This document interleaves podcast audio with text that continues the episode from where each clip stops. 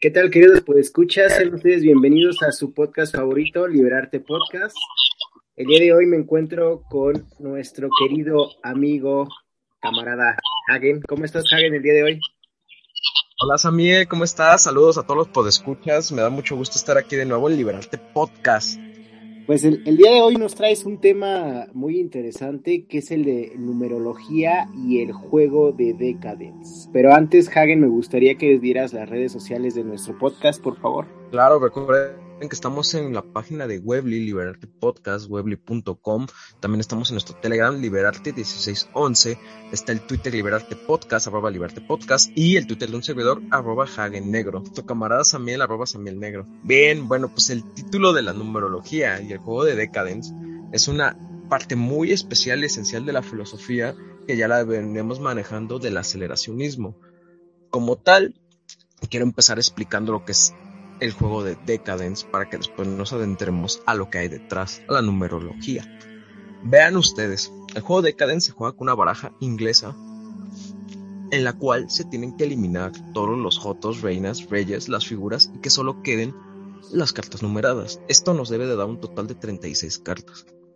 ¿Cómo se juega? Se barajea, se toman 5 cartas boca arriba, se, ponen en una, en una, bueno, en una hilera horizontal y se toman cinco cartas boca abajo. ¿Cuál es el chiste? Descubrir las cartas boca abajo y formar las parejas que estén emparentadas en primer término y si no mover de lugar las de abajo nada más. ¿Para qué? Para que nos den un total de 6, de 10. Por ejemplo, si en la primera carta tenemos un 5 y descubrimos la que está luego luego abajo y hay otro 5, ya nos da 10. Ahí ese número lo dejamos. Y así sucesivamente hasta las 5 las cinco cartas. ¿Qué pasa después? Los números que sumen los vamos a anotar abajo y ese número es un código que viene insertado en una, en una, vamos a ponerle liturgia, porque en realidad parece un lenguaje de programación numérico que nos da los filósofos de la unidad de investigación cibernética. Bueno, el juego fue desarrollado por Nick Land. ¿Y cómo lo desarrolló? Porque se basó en la cábala, pero en la cábala original, la persa, no la hebrea, la persa y decía que estos juegos se jugaban con dados, con números, los antiguos persas y el pueblo de Lemuria, según él. Em, ¿Qué sucede y por qué se pone interesante el juego? Porque no siempre te va a dar luego luego 10. Entonces si sale una carta y te pasas, tienes que comer hasta que te dé 10 si te falta. Si te pasas, tienes que restar ese, ese número que te pasaste y volver a sacar hasta que te dé 10 para, ¿por qué? No siempre te, no los resultados no siempre van a ser 10, 10, 10, 10, 10, no. Los resultados son los últimos dos que suman las últimas dos cartas. Independientemente que te dé 10, por ejemplo, si los resultados son 5 y 1, 4, 2, 3, 2, 1, 5, esos resultados que sumen esas últimas dos cartas son el código que te va a dar. Y bueno, esa sería una forma de adivinación muy diferente a todas las que conocemos y también muy difícil porque la adivinación con dibujitos, y con visiones y con especulaciones es válida, porque estamos en el terreno de la especulación, de la hiperstición, no es un juego racional, no es que, o, bueno, vamos, es que quiero, entrar a ese tema con Samuel, no es que la magia sea algo, vaya la redundancia, fantástico, pero sí puede ser una forma de dar una lectura horizontal, valga la redundancia, y de ritmo, de decadencia, a algo que queramos preguntar a un hackeo de la realidad. Ahora, si metemos esto al lore, y ya con esto termino para darle entrada a Samuel de la numerología que es, si metemos esto al lore de que somos una programación, pues entonces todo está hecho de números. Un tema muy interesante, mi querido Hagen. Eh, es un. Este juego es eh, de Decadence. Es un juego de apuestas y adivinación asociado con la tradición del pandemonio, ¿cierto? Y está asociado a la numerología. Eh, vamos a aclarar a nuestra querida audiencia qué es la numerología. Pues bien, la numerología puede definirse como ese conjunto de creencias o más bien tradiciones que pretenden establecer una relación oculta o mística entre los números, eh, nosotros o los seres vivos, ya sea eh, flores, fauna y el ser humano, por supuesto, y también las fuerzas físicas y, espirituales. Es como concibo a esta numerología porque finalmente eh, no forma parte en sí de las, de las matemáticas, ¿no? Entonces, eh, no se considera como una disciplina de las matemáticas porque no entra en este campo racional, como ya mencionó Hagen, entra en un campo de la especulación, de lo místico y de esto interno o divino. Eh, ¿Qué podría decir de, más de la numerología? La numerología es una práctica también eh, de esta adivinatoria a través de los números. O sea, podría, de forma simple, podría definirse así. Es una práctica adivinatoria a través de los números. Y su estudio fue popular, eh, según leí, según la historia, entre los primeros matemáticos. Pero como ya mencioné, no se le considera una disciplina de la matemática.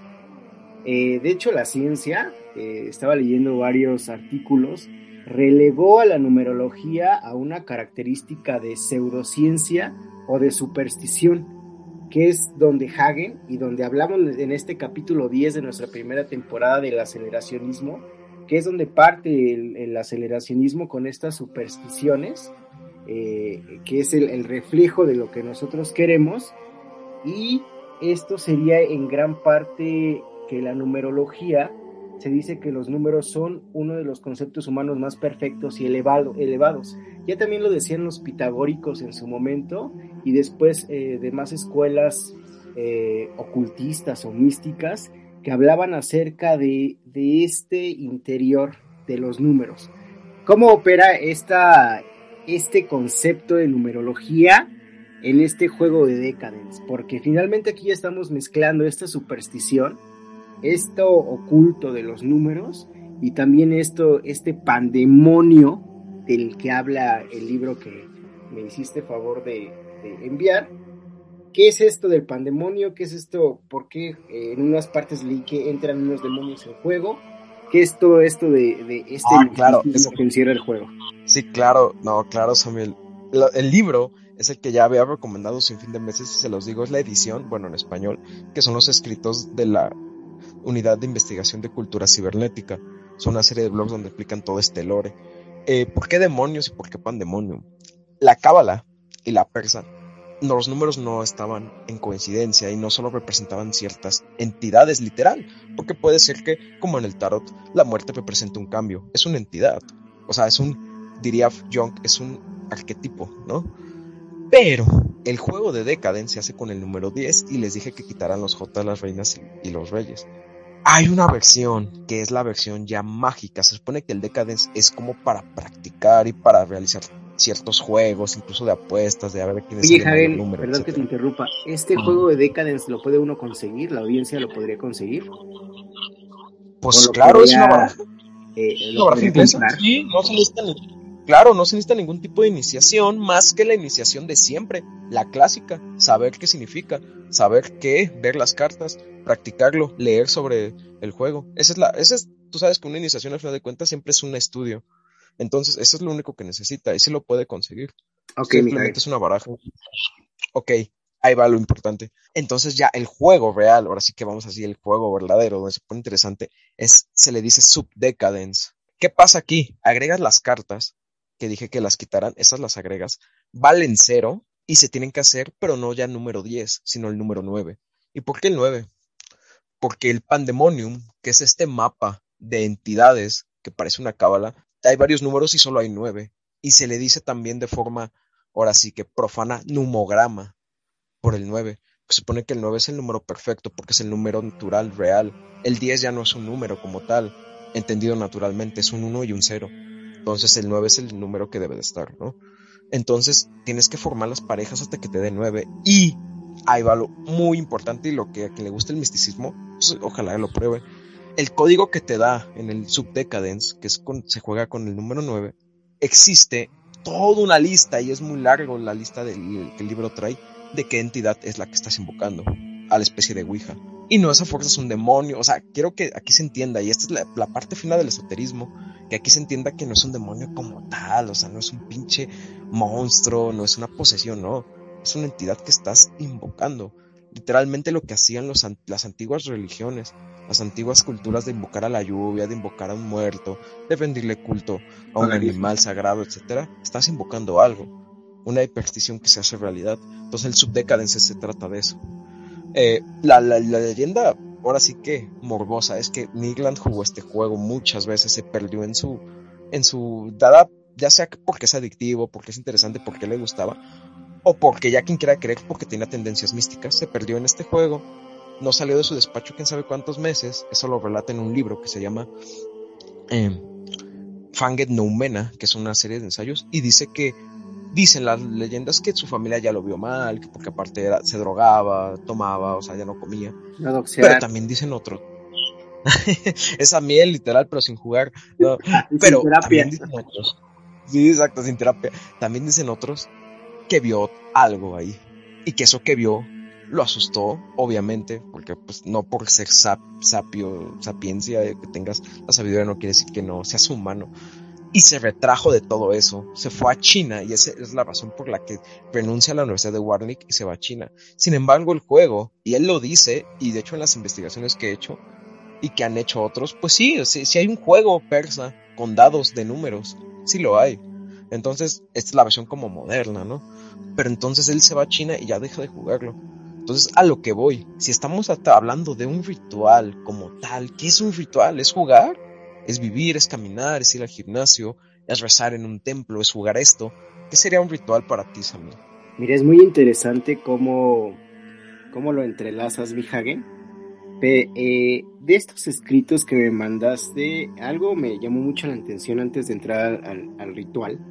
Dice que de acuerdo al demonismo lemuriano, cada demonio en sí mismo en sí, es en sí mismo un enjambre o una coalescencia singular, pero también un componente de una formación mayor que puede ser ordenada, por tipo. Los tres grupos principales de demonios son los cronodemonios, variedades de distancia en el circuito temporal, anfidemonios, rupturas en el circuito temporal, aperturas al afuera, y xenodemonios, habitantes de los abismos exteriores. E, este libro me, encantó mucho porque eh, es la primera vez que entro a este tema de los demonios y también dice que se agrupan por fases, ¿no? Y cada fase está abierta por una puerta a la que se le atribuye un dominio, una afinidad planetaria y un nivel espinal. Entonces, ¿me estás diciendo, Hagen, que con este juego de décadas se pueden abrir ciertos portales místicos? Claro, porque eso que tú acabas de decir, si te das cuenta, son las tres dimensiones. Espacio, anchura y tiempo. El afuera que es, sino que el espacio, más allá de. Los cronodemonios que es sino el tiempo. Y los anfidemonios que son sino, ahora sí que la altura. Entonces, la altura entendiendo como interno y externo. Entonces, pero de uno mismo. Entonces, hay que entender también aquí que los demonios lemurianos literalmente eran los demonios egipcios, eran los demonios de, que decía Aristóteles, Sócrates, los griegos, demonios, humores que vienen, que no saben, que dicen que te poseen, pero que son también parte de un humano. Son, el miedo a la razón es muy fuerte. Y ahora lo vemos más con las aplicaciones y la inteligencia artificial. ¿Qué son esas cosas? Sino, ya lo hablábamos en el podcast de Evangelion, sino no hombres ni dioses, sino una entidad ahí intermedia con el ser humano. vocación.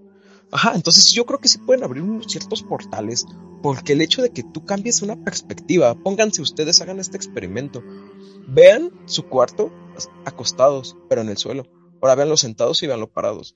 Eso es un cambio de dimensión. Eso es una visión diferente. La gente que va a ciertas terapias de rituales, creo yo, es para ver otra perspectiva. Y mucha gente yo sé que lo ve como portales, así que se abren unas luces y ves cosas y digo, qué padre si hay gente que tiene la capacidad, ¿no? incluso también con uso de sustancias. Pero la idea no es tanto que veas cosas fantásticas. Para eso está el Internet y para eso están los videojuegos. El caso es que veas otra perspectiva. Porque el ritual es eso, el ritual es un movimiento. Sí, fíjate, propio. Que, perdona que te interrumpa, este mismo libro dice que los demonios pueden ser caracterizados por los varios ritos, rutas o rutinas que trazan sobre, sobre el hipertiempo del laberinto hay un rito por cada modo en que, alcance, eh, en que el alcance de red de un demonio puede ser integrado en extensión o trazado a lo largo de los flujos del nunograma que ya mencionaste. Tales ritos son los componentes básicos del tráfico demoníaco que constituyen módulos de cultura práctica, cada uno de los cuales se asocia con un presagio y un poder. Fíjate, aquí esto me da entrada a lo que voy a definir por, por rito, pero antes me gustaría eh, diferenciar a la querida audiencia entre esta numerología y entre esta aritmética. Eh, para mí el hombre observa la naturaleza para comprenderla. El primer paso mental de comprensión implica dos conceptos, el de número y el de medida. Medir es comparar magnitud y cantidad. Los números representan esta medida, es decir, son una herramienta de cálculo y expresión de dimensiones. De allí que la ciencia que estudia los números y sus relaciones, o sea, las matemáticas, se, eh, se vincule profundamente con el estudio de la naturaleza. Ahora bien, la numerología de la que ya nos mencionó Hagen no parte de este método racional, porque eh, eh, los numerólogos y esta numerología expresan que los números son mucho más que una forma de medir o de cuantificar lo que existe a nuestro alrededor. Eh, ya lo mencionaba Pitágoras, que él creía que el universo debe ser visto como un todo armonioso, donde todo se emite vibración y onda. Y no quiero entrar aquí al Kibaleón o sonar como una onda así, pero ya que tenemos estos elementos eh, que mencionó Hagen de este juego, podríamos entrar ya al terreno del ritual ¿Y qué, ¿Y qué no va acompañado con el ritual? Como lo decía Joseph Campbell, el mito, el símbolo y en este caso la leyenda. Estos tres componentes, y el ritual, perdón, estos tres componentes hacen que cambie este, esta perspectiva que dice Kagen del ser humano. Es decir, la primera función que eh, primero tenemos una mitología tradicional. En este caso vamos a adaptarla al libro que menciona Hagen, que en sí ya está formando una tradición y que obviamente parte de un antecedente de la numerología antigua, de la cábala, como ya lo mencionaste, ¿no, Hagen? Esta, esta función de esta, de esta mitología tradicional, eh, ya sea mística o metafísica, eh, primero hay que darle como un, sentido a estas tradiciones. ¿Cuál sería primero el, sentido de una tradición? Eh, la mística. Después creo que debería ser una cosmología, para llegar a, una, a un nivel sociológico y encontrar una parte en una cuarta opción que es esa raíz, esa raíz de donde puede partir esta, esta cosmogonía o esta tradición. ¿Y por qué me involucro en todo esto? Porque quiero llegar a qué punto o hasta dónde eh, debe de llegar este ritual. Una vez que ya tenemos esta tradición o esta cosmogonía, eh, que es la numerología, nos vamos a estos mitos, a estos mitos que ya mencionó Hagen, en el cual el, participante encuentra esta reconciliación con la conciencia y con las condiciones previas a su existencia.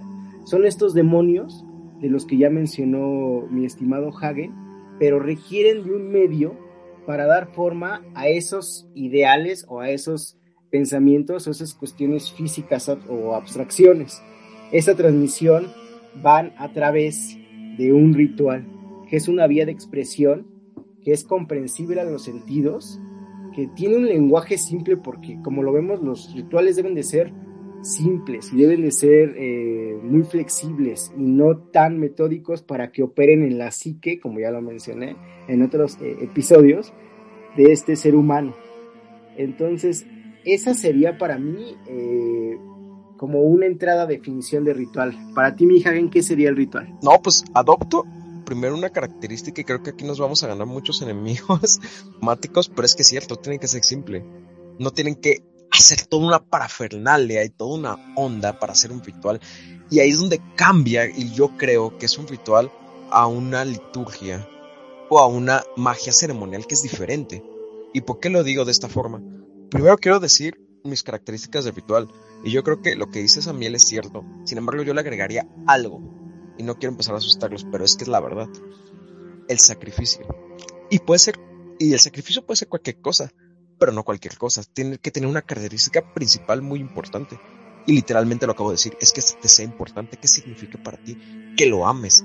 Por eso es que Isaac quería, si es Abraham, no es Isaac el que no es Abraham, ¿no? Sacrificando a Isaac. Sí, Abraham. A su hijo. Abraham. Por eso es que va a matar a su hijo. No era por, no era un fanático, no. Es que era algo que amas.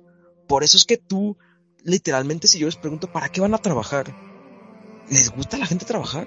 Claro que no, sí es un sacrificio. ¿Pero por qué? Porque es el el, el precio a pagar a ciertas cosas, dinero, sociabilidad, crecimiento, por qué estudias, por qué lees, por qué haces ejercicio, no es bonito, te duele, pero sacrificas eso para obtener una ganancia. Les voy a poner un ejemplo bien claro, en una relación se ve, una relación, el hecho de que tú hagas algo, incluso con dolo negativo, incluso dañando a alguien, sí, puede que muera, y en un ritual pasa lo mismo, puede que hagas un ritual, te salga mal, bueno, más bien no es que te salga mal, no aguantes el sacrificio y te mueras y ya no pasa nada, no pasa nada literal. Sacrificas a tu hijo, te vas a arrepentir, vas a llorar, vas a decir, estoy loco, ¿por qué lo hice? Y ahí va a estar la culpa, y la culpa detrás de la culpa está la muerte. El sacrificio es lo que nos da una sensación de muerte. Prefieres estar muerto, deseas la muerte. Pero detrás de esa muerte, si lo logras superar, si logras decir, a huevo lo sacrifiqué, pero eso me trajo algo a cambio, entonces es el renacimiento, es la reencarnación del alma, como tal lo dicen. En muchos rituales, según yo, te pasan por una etapa donde según estás muerto, según cuentan, y después sale el renacimiento con la luz. Entonces, ese ritual es eso. Si no te costara, no sería un ritual. Por eso eso, yo, en mi opinión, eso de agarrar conejos que no te importan, gallinas, larvas, lagartijas, pues sería una magia ceremonial que tiene su significado, pero no es un sacrificio. Sacrificio lo puedes hacer y lo haces diario. Entonces les digo, en una relación, por ejemplo, se ve muy claro que tú dañas a alguien que quieres, de cualquier tipo, familiar, amorosa, amistad, y lo haces con dolo. Puede que ahí acabe todo y se acabó la relación, se murió, no, no, no pasó el ritual, pero ¿para qué lo hiciste? Para que cambiaran las cosas, porque se estaban muriendo. Y si logran superar eso, no hay otro resultado, y se los digo, que no sea una mejora. Igual con el cuerpo, igual con los ritos, igual con la magia. Entonces, esa será mi definición de ritual lo que tú dijiste, Samuel, literal, la sencillez, el paso de los sentidos, el conocimiento, el, el, contexto, la mística y el sacrificio. Eso yo creo que es muy importante. Hagan sacrificios en su vida, pero no para que sentirse mal, para probarse de qué están hechos. Y, y créanme que ustedes no lo están viendo. En, a diario hay rituales y a diario hay sacrificios. Fíjate que, retomando esta, esta participación, Jaime, uno, eh, una de las de las triadas perfectas o de las triadas sagradas eh, son estos mitos juntos con los símbolos y los ritos. Eh, para mí constituyen una trilogía sagrada y reveladora que, que, con, que en los pueblos y en las civilizaciones de la antigüedad expresaron la cultura que hoy nos han heredado y que podemos estudiar. El símbolo representa esa fijación en una determinada sustancia de un pensamiento o de una idea arquetípica y el rito este es el específico, el rito, pone en movimiento a través del gesto ritmado y generativo la energía de este símbolo. Entonces, no puede existir un ritual sin un símbolo. Y no puede existir un símbolo sin una fijación de una idea o de este sacrificio que, que has mencionado. O sea, no tendría ningún efecto para esa persona un ritual si no hay un sacrificio y si ese sacrificio no conlleva un ideal, sea el que sea, sea un ideal amoroso, sea un ideal político, sea un ideal, eh, como mencionaste, ejercicio, sea cual sea el efecto que debe de tener el ritual, debe de conllevar, o debe de contener más bien, un símbolo y que ese símbolo sea poderoso, que ese símbolo tenga un objetivo y que ese símbolo se exprese a través de este movimiento cadencioso que representa la vida eh, visualizada en este ritual. Eh, ahora bien, esta energía que conlleva el símbolo poderoso de nuestras acciones, de nuestros objetivos, evoca también eh, estos orígenes primordiales de, de la psique, ¿no? O sea, no podemos llevar este ideal y no lo podemos fijar en un símbolo, sino conlleva esa idea primitiva del pánico, de los demonios, ¿no? De, esta idea de, de, todo el, misterio, de todo el misticismo que conlleva, y en este punto me he de contradecir a los primeros episodios que tenemos, pero lleva algo más íntimo, algo más allá de la razón, en eso estoy de acuerdo en este episodio. ¿Cómo lo ves, mi? Parece literalmente muy interesante, Samuel, porque esto que mencionas a ver, vamos a poner un ejemplo con las referencias que tanto nos gustan aquí en Liberarte. La película del El sacrificio del cuervo sagrado, que creo que ya se ha mencionado en otro podcast, pero si no, pues vamos a ver, es un mito griego hecho por este director que ahorita te nos vas a dar todos los pinches datos de cinéfilo, pero trata la historia de un, de un este médico que por un error de culpa, que es alcohólico, opera mal a una persona, muere la persona y el hijo de esta persona se venga. Y la, la película está tan bien hecha que te dan a entender que es algo místico, pero no es de terror ni psicológica. Eso es una obra de arte y representa esto del sacrificio, creo yo, de ahí el sacrificio del siervo sagrado, que es la que permite la leyenda de Grecia. Bueno, yo voy a dar el spoiler porque chingue su madre, pero la tienen que ver. Bueno, no lo voy a dar a medias. El personaje le cae una maldición y para deshacerse de esa maldición, para mejorar su vida que no cambia y que va de mal en peor, tiene que hacer un sacrificio. Y es algo que ama. Y es que yo creo que esa es la moraleja de ese tipo de historias. No es tanto de que, ay, el mal llegó, nunca seas malo, qué feo. No, no es algo moral.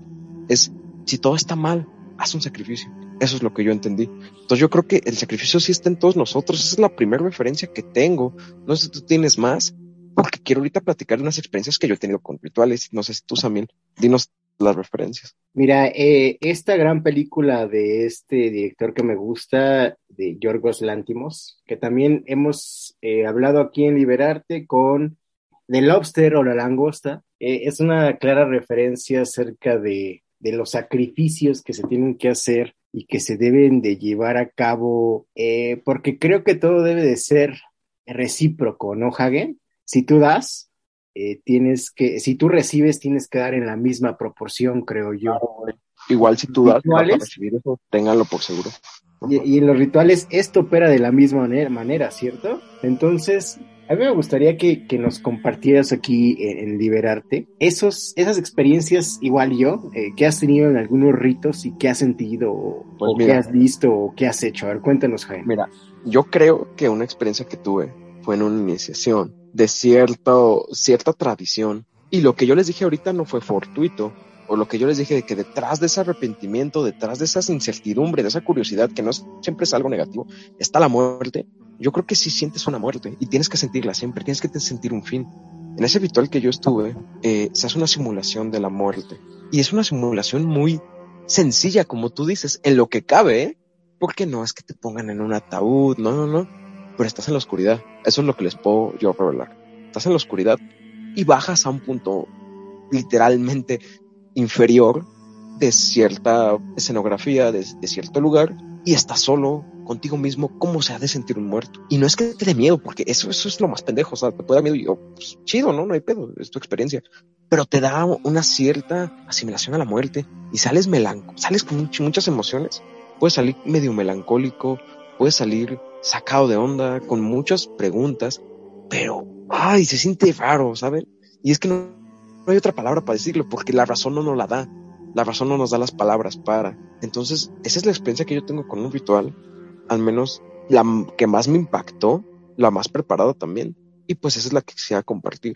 De ahí salió una luz después, que es donde les digo que todo está afable, pero ya después recordando esa parte, incluso de ahora, no sé si te ha pasado a ti, Samir, pues sí sientes esa parte de, de, del renacimiento y de la muerte como, pues se siente raro, ¿sabes? No, no eres el mismo siempre he creído que, estos rituales de, iniciación y estas ceremonias que nos remiten a los mitos eh, y a las tradiciones órficas siempre eh, golpean y despiertan parte de, ti que, estaba dormida. Y no es porque sea un mamador, ¿no? Sino sí golpean una parte sensible. Primero van, eh, creo que en escalada fragmentando lo que creías de modo racional. Una vez que te quitan ese pensar de modo, racional y lo fraccionan en estos dioses y en estos manas, que son los, las ideas primitivas de las que habla el dios Pan, eh, y una vez que te han fragmentado, creo que ahí rompen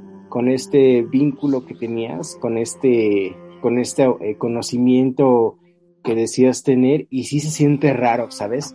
ese primer acercamiento que he tenido a, un, a un ritual de iniciación y a varios rituales más, creo que en el primer sentido y en ese primer ritual sí se rompe algo, sí se fragmenta algo y sí te, te quiebran eh, por completo parte de, de, esta, de esta mente, de este cuerpo sin órganos, sí logran quebrarlo y sí operan a nivel, a nivel psíquico y a nivel hasta íntimo. Y hay cosas que creo que conforme vas avanzando, te, por eso les digo que eh, es muy contradictoria mi opinión en este momento, porque hay niveles físicos de la razón donde podría operar la, la aritmética, pero hay niveles eh, donde ya se rebasan y donde ya no tienen comprensión por los sentidos y se va a esta numerología, ¿no? a esta parte mística, a esta parte de ya no comprender, sino recibir, pero al mismo tiempo a través de un ritual sacrificar algo en ese mismo nivel de, proporción para que de verdad opere un ritual. Porque estoy seguro que en este ritual eh, que, del que estás mencionando, eh, sí ofreciste a lo mejor una parte proporcional, a lo mejor una, intimidad, ¿no? A lo mejor eh, parte de tu algo, algo ofreciste para que en cierta medida y en proporciones se obtuviera lo mismo. Pero Hagen, ¿has tenido alguna otra experiencia de rituales? Sí, claro que sí. Y en todos hay una, en, en el, ahorita les comento el otro, pero nada más para dar un, un, un hilo conductor. Los rituales, es lo que se da el sacrificio, es la vida, pero literal. O sea, y hay muchas formas de dar la vida. Hay una sola forma de dar la muerte, pero hay muchas formas de dar la vida. En otros rituales que yo he presenciado, ya presenciado. Viva la muerte. viva la muerte, exactamente. Ya que he presenciado como espectador, vamos a decir, no como participante, si hay la, si está la muerte ahí presente. O sea, literal, se da la muerte. Pero igual también es impactante por la forma en que lo vives. Y yo creo que para irnos tan lejos, ese es el ritual. Ese, es, eso que te impacta, eso es lo que se da.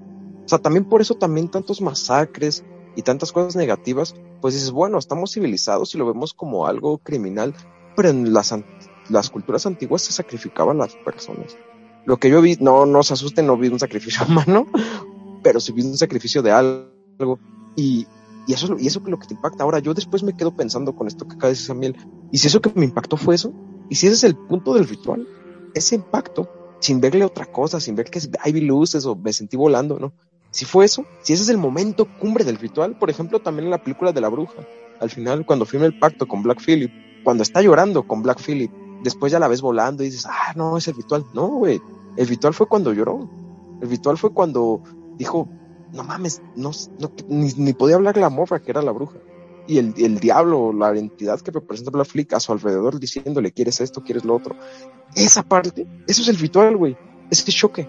Ese es el ritual, esa parte tan sencilla de entender, tan sencilla de, güey, me pasó algo y que me impactó. ¿Qué te pasó, güey? Ah, no, pues iba caminando y vi cómo explotó un edificio. Esa parte es, el golpe a la psique. Para mí yo me quedo con que esa es la parte del ritual importante, el sacrificio, la parte que te cuesta. Y pues no sé si estés de acuerdo, Samuel, con esa conclusión mía. Fíjate que ya que estás referenciando mucho a este director, bueno, más bien a, a Eggers, sí es de Eggers, ¿no? El de el de la, bruja, que también sacó eh, El hombre norteño, que puta, también tenemos que hacer un programa y espérenlo pronto también, mis queridos escuchas. Yo con lo que me quedo de este, de este episodio del día de hoy, pero antes quiero dar una experiencia, mi Hagen.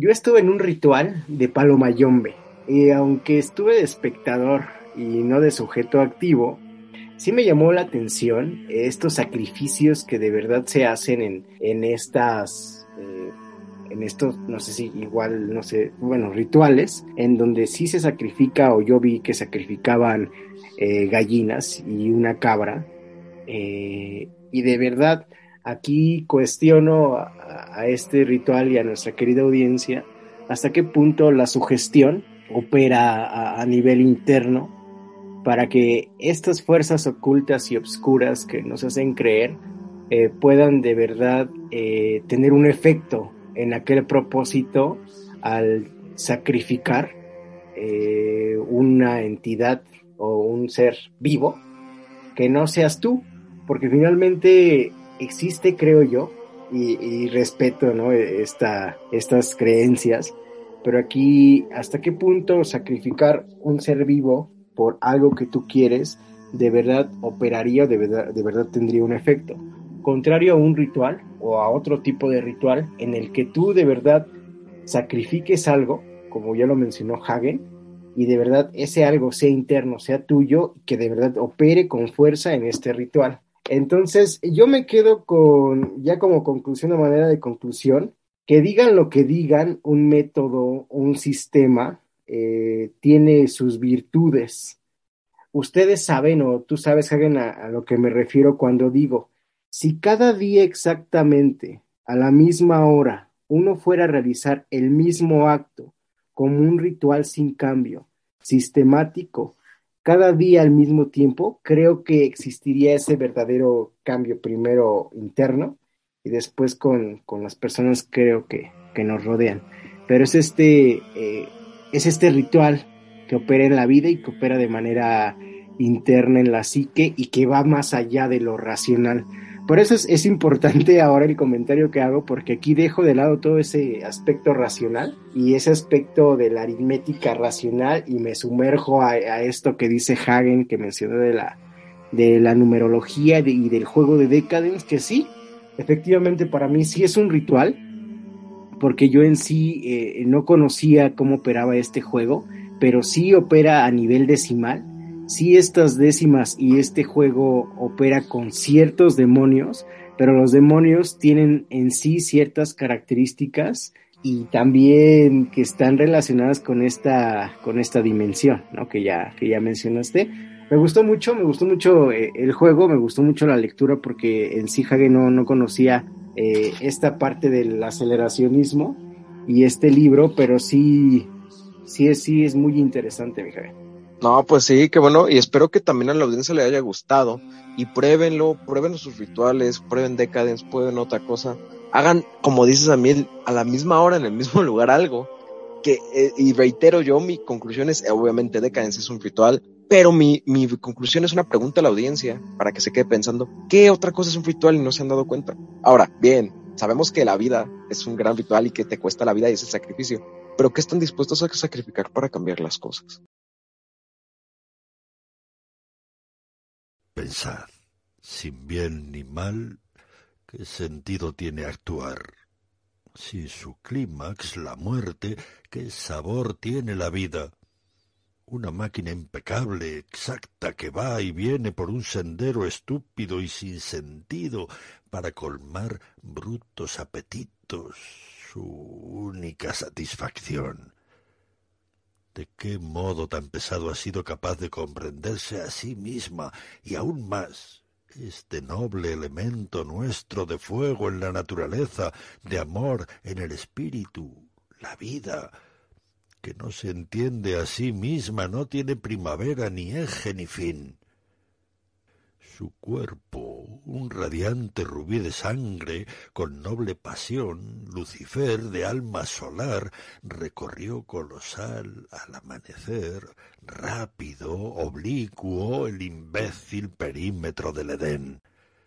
Él bendijo lo que no existía con cada maldición y salpicó de dolor la torpe alma del buen juicio.